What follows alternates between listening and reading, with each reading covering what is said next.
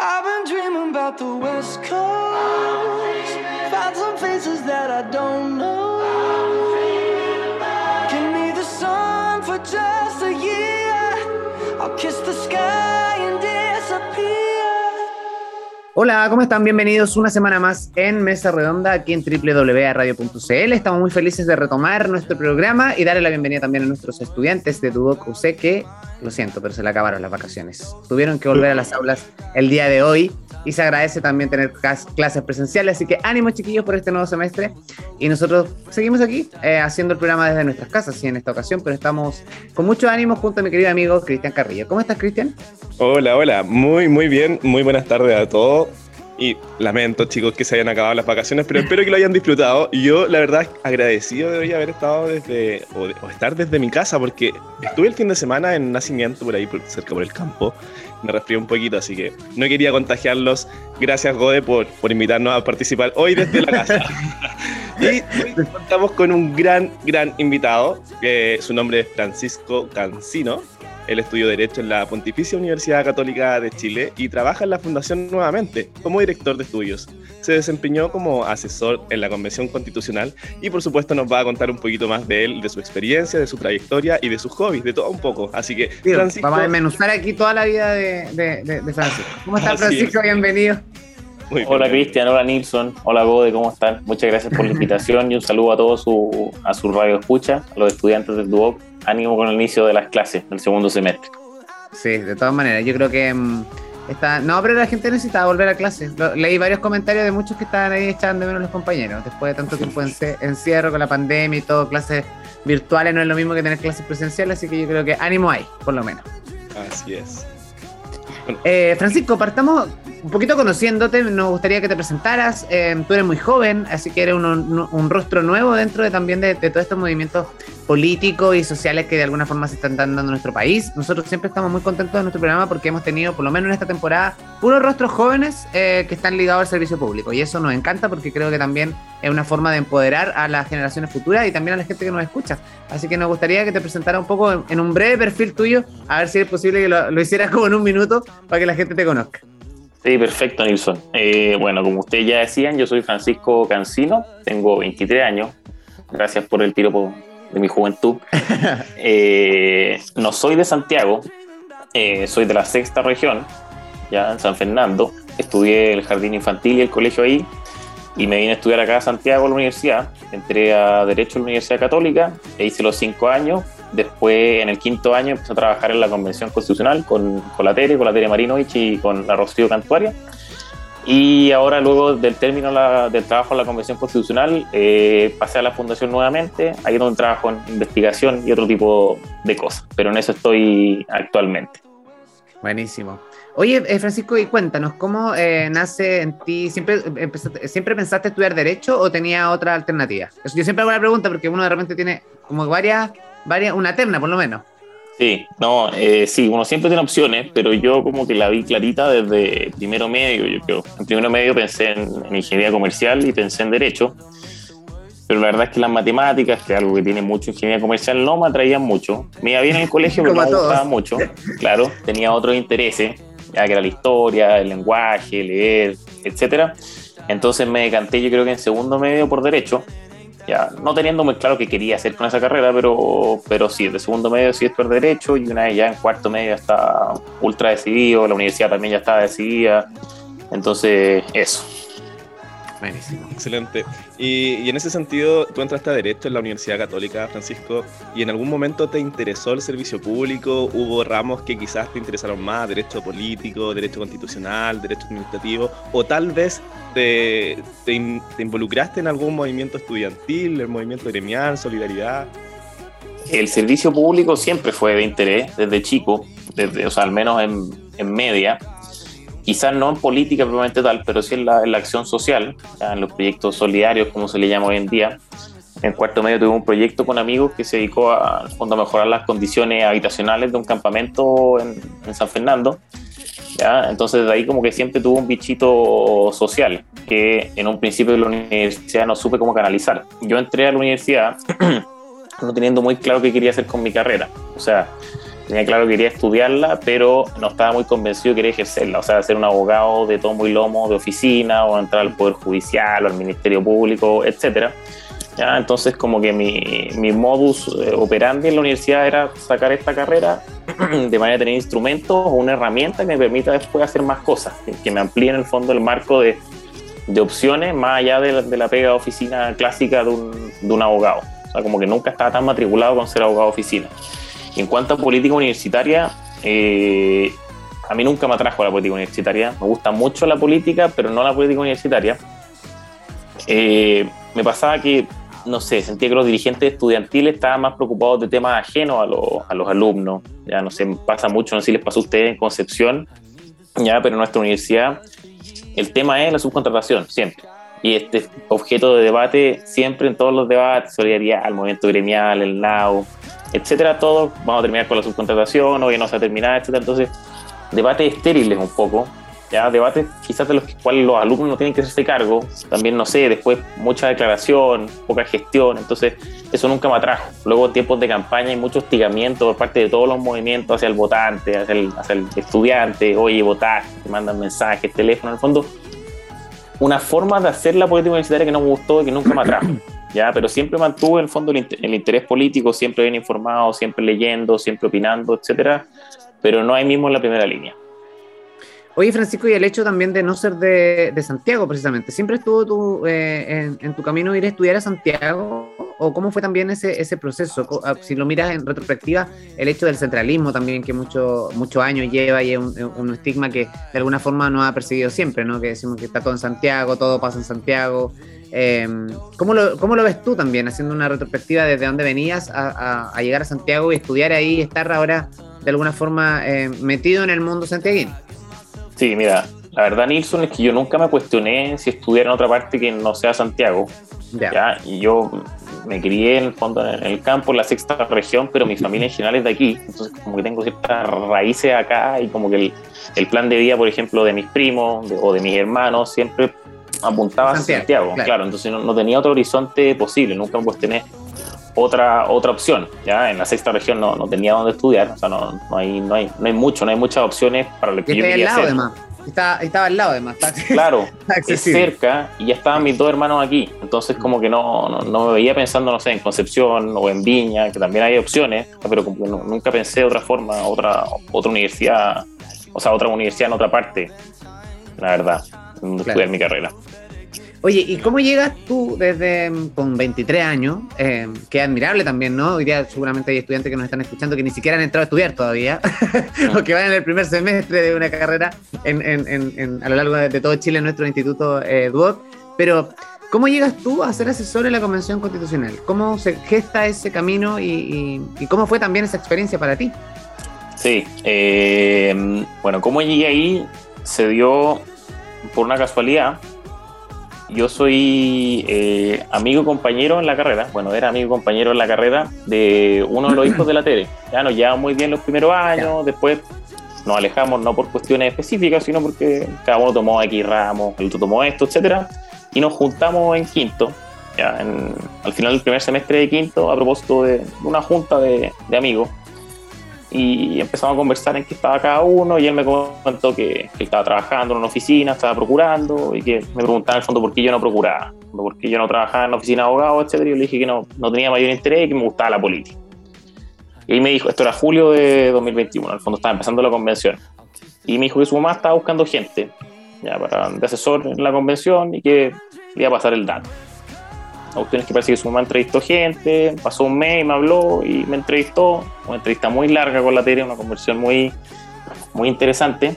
Durante, yo creo que fueron como cinco horas y después me llamó dos semanas después para que trabajara con, con ella. Y nada, la experiencia en la convención tuvo de todo, de todo, de todo, de todo. Me pasaba que llegaba todos los días con sensaciones muy ambivalentes, porque bueno, como ustedes saben, al sector que nosotros representábamos se nos rechazó todo, absolutamente todo. Entonces era día a día trabajar, todo el día trabajar en la noche para llegar al día siguiente y que la propuesta sea rechazada por el clic de una botonera, del botón rojo de otros 118 convencionales que no compartían tu, tus ideas. Entonces, a pesar de, de esa, no era una decepción porque uno, sabía lo que iba, sino que a pesar de ese no sé, de esa mala experiencia, yo siempre llegaba feliz a la casa por el trabajo bien hecho, porque compartía con gente valiosa, ya con, unos pocos, pero muy valiosos. Eh, entonces, eso. Buenísimo. Y en este sentido, eh, tú estuviste participando en la Comisión de Derechos Fundamentales, ¿verdad? Sí. Eh, a, largo, bueno, para las personas, mucho, muchas personas no tienen muchos conocimientos con respecto a, a, lo que tiene una constitución, cada vez más, por supuesto, pero de nuestro estudiante, ¿qué quiere decir eh, la Comisión de Derechos Fundamentales? ¿En qué, su nombre lo dice, pero en, en tus palabras, ¿qué derechos son los que se protegen principalmente? Sí, no, importante la pregunta, Cristian, porque como tú decías, no, hay mucha información de lo, de lo que es una constitución. O sea, nosotros entramos a este debate un poco, perdónenme la expresión, pero en pelota. O sea, se inició todo este proceso y, nadie sabía mucho lo que era una constitución, para qué servía, nadie había leído la constitución que nos rige hasta hoy en día. No sé si muchos han leído la nueva propuesta, ya espero que sí. Eh, ojo ahí, que difícil, o sea, principalmente si leemos la nueva propuesta y no han leído la antigua o cuál nos regía, es difícil hacer la comparación, ¿cachai? Pasa por ahí también la información. Claro, y pasa muchas veces también que uno lee una propuesta y dice, ah, bonito, pero no entiende los efectos que tiene, etcétera. Pero respondiendo a tu pregunta, Cristian, eh, los derechos fundamentales son salvaguardas o mecanismos de protección que tienen las personas frente al, al accionar del Estado. ¿Ya? Los derechos fundamentales son básicamente los derechos humanos, pero constitucionalizados, es decir, los derechos humanos que se consagran en un texto constitucional. En eso estuve trabajando yo durante el, el, tiempo de duración de la convención, ya asesorando a la TERIA y también trabajando con la Rocío en eh, perseguir, en el fondo, buscar que nuestras ideas sobre derechos fundamentales quedaran plasmadas en ese texto constitucional. Ya cierto que se garantizara, por ejemplo, un derecho de propiedad fuerte, con un estatuto de expropiación que protegiera a las personas, ya y no como quedó. También un derecho, por ejemplo, a libertad religiosa, ya con varias restricciones a sus limitaciones, una libertad de desplazamiento bien abierta, una libertad para emprender, para desarrollar actividades económicas también eh, bien fuerte, todas cosas que lamentablemente no conseguimos. Ya nosotros vemos un estatuto hoy día de derechos fundamentales maximalista. ¿De qué me refiero con maximalista? Ya se consagraron muchísimos derechos. Ya, o sea, tenemos más derechos que la constitución brasileña, y que la ecuatoriana y que la boliviana. Luego estamos llegando a, los 100 aproximadamente. Y esos son derechos sociales. ¿ya? Y son además ciertos derechos mal consagrados, diría yo. Ya tanto los derechos y libertades fundamentales, ya que son estos en el fondo que lo, más clásico, en el fondo, como yo decía, libertad de desplazamiento, libertad religiosa, libertad de emprendimiento, el derecho de propiedad, y a su vez también en derechos sociales, ya que fue la gran promesa de esta nueva constitución. O sea, recordemos que eh, todo este proceso inicia a raíz de una crisis, ya cuyas causas, ¿cierto?, respondían en el fondo a descontento social, descontento social sobre la seguridad social, es decir, las pensiones, descontento social respecto de la situación de salud, descontento social respecto a problemas de vivienda, ¿cierto? Descontento social respecto a la educación. Ese era el meollo, ese era el origen de la crisis. ¿ya? ¿Y por qué se canalizó de esta forma? ¿ya? ¿Por qué se dijo en el fondo que la nueva constitución era una solución a esa crisis? Porque supuestamente resolvía esos problemas, ¿ya? Y no lo resolvió. ¿Y por qué no lo resolvió? Porque en materia de vivienda, ¿cierto? Se consagra el derecho a una vivienda digna y adecuada, pero no se asegura su propiedad, ¿cierto? Después en materia de salud, ¿ya? No se consagra libertad para elegir el sistema de salud que el chileno quiera, ¿cierto? Se va a entregar la cotización, lo que hoy día conocemos como el 7%, a un fondo común administrador político. En seguridad social, es decir, las pensiones, pasa lo mismo. ¿cierto? La, pensión ya no va a ser heredable, ¿cierto? La cotización, ¿cierto? Lo que nosotros aportamos, eh, un 10%, quizás el día de mañana sea más, no va a ser heredable, no va a ser propio, etcétera. Y en educación se fija un estatuto, un régimen único de educación, con fines y principios de cargado tinte ideológico de izquierda, de quienes en el fondo redactaron esta constitución, que va a condicionar todo lo relativo a la educación, ¿ya? ¿Cierto? O sea, en el fondo, la calidad se va a entender, en primer lugar, como el cumplimiento de esos fines y principios. A su vez, se va a establecer un régimen único de educación, ya regido por estos fines y principios, que va a regir a todos los tipos de colegios, sean estatales o particulares. ¿ya? El sistema de educación superior, ¿ya? Donde, estudia nuestro radio escucha, los institutos de eh, técnico profesional en las universidades se rigen por este sistema de fines y principios, ya de nuevo, ¿cierto? cargados ideológicamente ya a su vez, eh, ¿qué más? La libertad de cátedra de los profesores también, permeada por esos fines y principios de la educación. La formación de los profesores también permeada por esos fines y principios. La capacidad de investigación de los profesores también permeada por esos fines y principios. Entonces, de nuevo, repito, en derechos sociales, ¿cierto? Que son estas, esta, esta, en el fondo, prestaciones que entrega el Estado en favor de las personas, ya en materias sensibles como vivienda, salud, educación y pensiones, Lo que hicieron los convencionales constituyentes de izquierda es preocuparse más por el prestador que por la prestación. Preocuparon más, ¿cierto?, en el fondo, de quién entregaba el servicio, cómo lo entregaba, ¿cierto?, cómo lo controlaba, que del beneficiario de ese servicio. En el fondo, lo que tenemos en materia de derechos sociales es un Estado dueño de los derechos sociales, ¿cierto? Un, Estado, que captura, en el fondo, la, capacidad de entregar esos derechos sociales, ya que deja poco espacio a, los particulares y que no se preocupa a su vez de quién va a ser el beneficiario de la prestación que involucra el derecho social. Mm. ¿Sabes lo que me pasa, eh, Francisco? Bueno, y se agradece también la explicación, porque eh, y, nuestro programa también se caracteriza por eso. Preferimos nosotros entrevistar de a uno que tener un panel de debate, porque muchas veces en el debate la gente, si fue por, eh, si fue por pera, volvió con manzanas, porque finalmente cuesta mucho eh, concentrar la atención en cuanto te están diciendo algo que te haga sentido. Y eso se agradece. El otro día lo comentaba un poco, los programas de televisión que hoy hay en día, o las vías de información, que son, pueden ser adecuadas o no adecuadas, uno, eso es criterio de cada uno eh, y muchas veces caemos como en cosas alarmistas, ¿no? Que hay mucho, hay, mucho populismo por un lado y de repente muy, cosas muy alarmistas por otro lado. Y claro, cuando tú ves un, eh, de repente te preguntas, oye, si el periodista no entiende lo que están explicando estos gallos, ¿cómo lo va a entender el ciudadano común y corriente? Entonces ahí pasa, yo creo que también eh, se agradece también un poco como la claridad, ir desmenuzando poco, poco, poco sé que un poco tarde ya, ¿no? Estamos a, pocas semanas del plebiscito, pero ¿Cuál es tu crítica finalmente ahí? ¿Cuál ha sido tu crítica en cuanto a la desinformación que existe o a esta pseudo, entre comillas, que yo digo, ignorancia eh, eh, de la población en general? O sea, yo me, impresiona de repente que eh, la semana pasada lo conversábamos con nuestro invitado. Yo le decía, oye, me impresiona que el otro día estaban conversando dos personas adultas y uno le decía, oye, ¿qué es una constitución? Y estoy hablando de personas que tienen, tenían 50, 60 años. O sea, y, no logramos. Oye, pero ¿qué esta cuestión qué va a solucionar? ¿Qué va a arreglar? ¿Para qué sirve? ¿Cachai? O sea, como que hay una, una desinformación muy heavy. Yo no sé ahí, desde tu punto de vista me gustaría también escucharte. Yo sé que hoy día los jóvenes son, estamos más interiorizados en estos temas, estamos googleando más, como digo, ya nos metemos más en la información, pero hay un, una gran, un gran porcentaje de la población que va a ir a votar ahora en septiembre y que quizá lo va a hacer totalmente desinformado. Sí, no, eh, un problema importante la desinformación, porque al final eh, algo relevante a la hora de, decidir los destinos del país, como lo va a hacer en el fondo el plebiscito del 4 de septiembre, es elegir ese destino en forma informada. O sea, bien documentada, en base a datos, a, lo que pasó, a la historia de lo que fue este proceso, etcétera. Y eso es lo que carece muchas mucho del debate. Y acá tengo una crítica en el fondo tanto a la ciudadanía como a los políticos como a los medios de comunicación a la ciudadanía en primer lugar, ya por el hecho de que ha dejado en el fondo eh, o se ha preocupado un poco menos de los asuntos públicos y en parte lo entiendo porque hasta hace un tiempo hasta parte hasta, cierto tiempo en el fondo la política no era preocupación para ella ¿ya?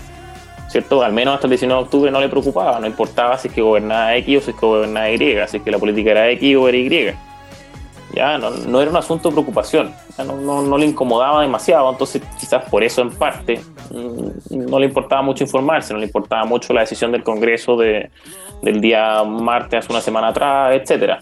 ¿ya? Sin embargo, con el 19 de octubre, todo o sea, el 18 de octubre todo eso cambió. Ya los políticos le dijeron a la ciudadanía que la política importa. ¿Y cómo se lo dijeron? Básicamente diciéndoles que la solución a sus problemas pasaba por una nueva constitución. ¿Ya? Entonces, mi segunda crítica acá va a los políticos los políticos alimentan todo este clima de desinformación, porque en primer lugar, aprovecharon a una población que no está informada, ya, ¿cierto? que en muchos casos no entiende lo que lee, para decirles que sus urgencias más, más, delicadas, sus problemas más, más, de más necesaria resolución, se solucionaban con la nueva constitución. Ya, esto es la primera mentira. Ya solucionar la, la salida a esta crisis era una nueva constitución. Entonces les vendieron una esperanza, les vendieron una, una solución a, su rabia, a su molestia, a su desazón con la clase política. ¿ya? Y ahí está mi, mi, crisis a esta, a esta clase política. ¿Y por qué? Por el hecho de que ellos encontraron en la Constitución un chivo expiatorio. Le dijeron a la gente, oigan, sabe que los problemas de estos últimos 30 años, porque ese es el, lema que se vendía, son gracias a un texto constitucional, ¿cierto? Un pedazo de papel. No somos nosotros, no somos los políticos que hemos gobernado 30 años, sino que es un texto. Entonces, en primer lugar, desinformar. Y ahí crearon esa esperanza, esperanza en el fondo que se ha ido anidando durante todos estos años y que hoy en día ya no sé en qué va a quedar, pero, pero eso, ya han contribuido a este clima de desinformación. En segundo lugar, o sea, en tercer lugar, y además de la ciudadanía, que tiene una responsabilidad primera en informarse, tiene que ser proactivo en eso, además de la clase política, que es la que alimenta los, los bulos, la desinformación, crear relatos, ¿cierto?, en base a mentiras, como lo fue el del 18 de octubre, están los medios de comunicación. ¿ya? Muchas veces pasa lo que tú decías, Nilsson. Tenemos a periodistas no preparados, a periodistas que no manejan los temas, ya periodistas que no apretan al invitado, ¿cierto? Puede pasar que el invitado esté diciendo una mentira y nadie le dice nada. Me tocó ver hace poco un programa de Daniel Stingo donde decía que el borrador de la constitución mantenía el recurso de protección. El recurso de protección, en el fondo, esta, esta acción judicial que le permite a los ciudadanos hacer valer su derecho en tribunal, es decir, oiga, me están vulnerando mi derecho, tengo derecho a que se respete. Entonces decía que el borrador de la constitución lo mantenía, lo mantenía en relación a la constitución actual. Eso es falso, ¿ya? porque lo elimina. Después decía que el estado de emergencia, es decir, ese estado de excepción constitucional que le permite al gobernante controlar el orden público, ciertos problemas de seguridad más angustiantes como el tema del terrorismo en la Araucanía, la inmigración ilegal desatada en el norte, etcétera, que ese estado de emergencia que hoy en día está en nuestra constitución, dijo también el convencional Stingo que se mantenía en la nueva constitución, pero eso es falso, esto se eliminaba. En tercer lugar, también decía, cierto, que la indemnización, en caso de que a uno le expropien, por ejemplo, su casa, iba a ser el valor de mercado. Ya él decía que el precio justo era lo mismo que el valor de mercado. La cuestión que también es falsa, ya que el precio justo no es el valor de mercado. Entonces, tenemos a estos políticos, ¿cierto? Ayudando, ¿cierto? Contribuyendo a este clima de desinformación y periodistas de enfrente, que son los encargados de incomodar al poder político, ¿cierto? No haciendo esa pega, no cumpliendo ese rol, ¿cierto? No, no ejerciendo un periodismo crítico, ¿ya? sino que abandonándose por una u otra opción. Entonces, eh, como te decía Nilsson, es, muy complicado en el fondo uno hacerle frente como, como ciudadano, ustedes como, como estudiantes, como medio de comunicación, etcétera, a un clima de desinformación al cual colaboran todos, ¿cierto? Colaboramos a veces nosotros por, por dejarnos engatusar por la clase política, los políticos al crear relatos falsos, ¿cierto? Al crear procesos, de, desatar en el fondo periodos institucionales, ¿cierto? Históricos en base a mentiras, y colaboran también los medios de comunicación, que no le ponen un par a las mentiras. Claro, bueno, y ahí, solamente para, disculpa Cristian, solamente para cerrar la idea un poco también, ahí em, hay que considerar también y, explicarle a los auditores, porque nos están escuchando, que muchas veces los medios de comunicación, más que ser la culpa del periodista porque no hizo la pregunta adecuada o, etcétera, se debe también a una, línea editorial y también lamentablemente em, hay intereses políticos en todos los medios de comunicación. Hoy día cada medio de comunicación tiene un interés político o una tendencia política al menos. Entonces muchas veces esa, esa misma bajada, esa misma línea editorial es la que se le impone a los periodistas. O sea, sin ir más lejos, hace algunos días eh, pasó esto con, con em, em, Del Río, de TVN, Matías del Río, que fue literalmente sacado del programa por eh, censurado por de alguna forma pensar distinto también. Entonces uno va, ahí se cuestiona, ¿es realmente el canal de todos los chilenos? Como la bajada lo dice, entonces ahí hay mucho que, que desmenuzar en ese sentido. Cristian. Sí, no, nada. Em, agregar que aquí no, no, vamos a censurar a nadie ¿ah? acá en, en AE Radio. Lo más probable es que nos censuren a nosotros. es lo más probable. Pero no, eh, Francisco, me imagino la frustración que tú habrás sentido en muchos momentos donde luego de un arduo, arduo trabajo se iban rechazando las, las, normas que ustedes proponían, ya sea con la convencional Rocío Cantuaria o con la convencional Teresa Marinovich. Pero eh, más allá de eso, después las la mentiras de cómo defienden algo que no es así, que uno que tiene conocimiento jurídico, en derecho, eh, te das cuenta lo descarada que puede ser muchas veces las mentiras. Pero, eh, ¿qué pasa después? Tú hoy asumes como director de estudios en la Fundación nuevamente y me gustaría que comentara a las personas qué es la Fundación nuevamente, cómo nace la Fundación nuevamente, cuál es el trabajo que está haciendo en, en, la actualidad y cuál es tu rol fundamental ahí y, por qué se vincula con el trabajo que, realizaste en la, en la, convención realmente.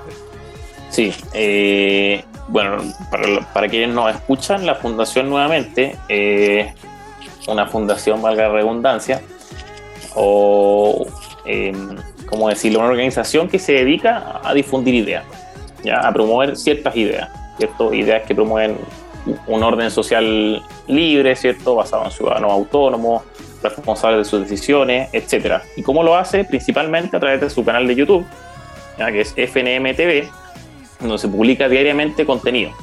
Contenido ya sea a través de videocolumnas, es decir, personas que manejan cierto tema, opinando sobre lo que está pasando en política, sobre la situación en la Constitución, etcétera, también a su vez sobre un programa estilo matinal que se emite desde, desde martes a viernes, ¿cierto? A las 12 del día, que se llama No Más TV, también con programas específicos, ¿cierto? En la tarde, uno a las 8, varios tipos de programas en el fondo que lo que buscan es transmitir ideas, ¿cierto? La fundación, ¿cierto? Es en parte un, un medio de comunicación o de transmisión o de difusión de ideas. y eso se ha dedicado ya hace más, ya no sé cuántos años tiene, está trabajando en eso pero a eso se dedica. ¿Y por qué se liga tanto a la Convención Constitucional? Bueno, se ligó mucho porque ya su rol es justamente opinar sobre lo que está pasando, opinar sobre contingencias, sobre las cuestiones importantes de política, ¿cierto?, que pasa en nuestro país.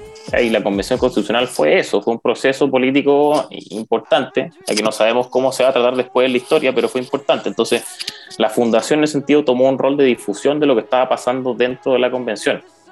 ¿ya? Y fue un rol fundamental, porque creo que si es que no se hacía, junto con lo que hicieron otras fundaciones, otros medios de comunicación, etcétera, se hubiera transmitido ¿cierto? todo lo que estaba pasando, o se hubiera tomado, o se hubiera creado una historia de la convención muy distinta a lo que realmente fue.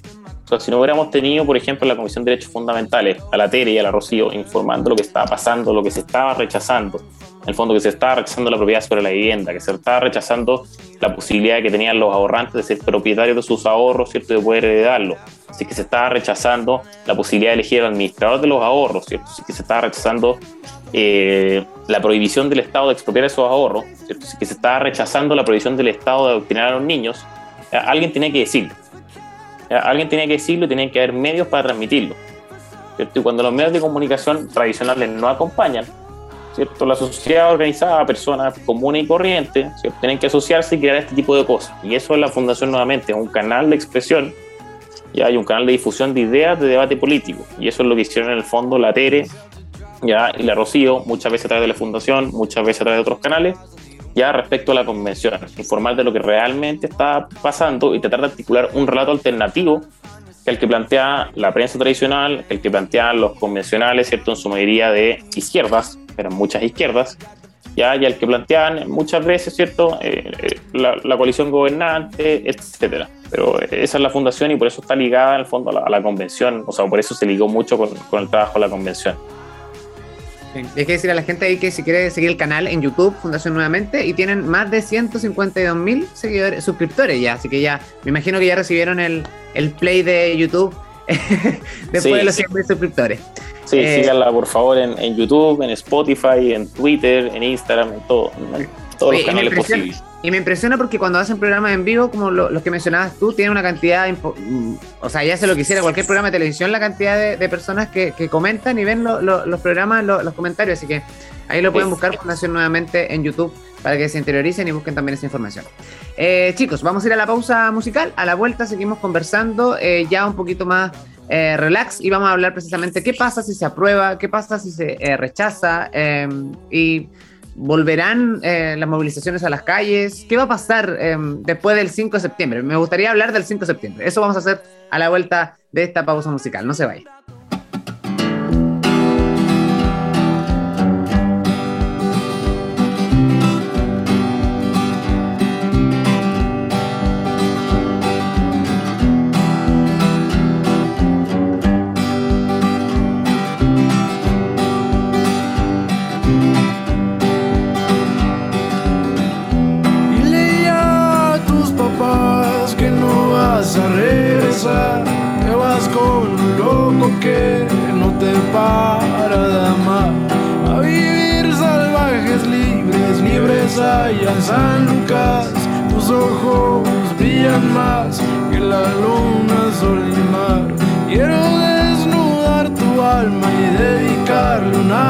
Canción, darle todo